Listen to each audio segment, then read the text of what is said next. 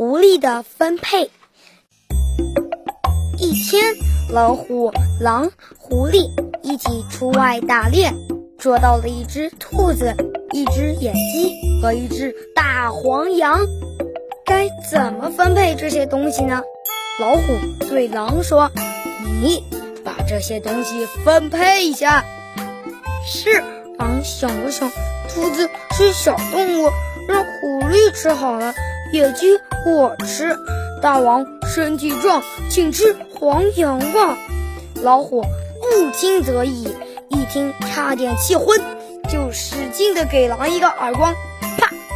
狼的眼珠子一下子从眼眶里溅了出去。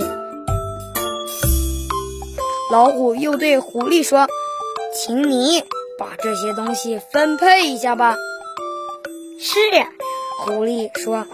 兔子请大王做早点，野鸡大王做午饭。嗯，黄羊大王当晚餐。要是有剩余的嘛，给我们吃点；要是没有，就算了，算了。老虎一听十分满意，就问狐狸：“这么好的分配，你是从哪儿学来的？”狐狸马上回答。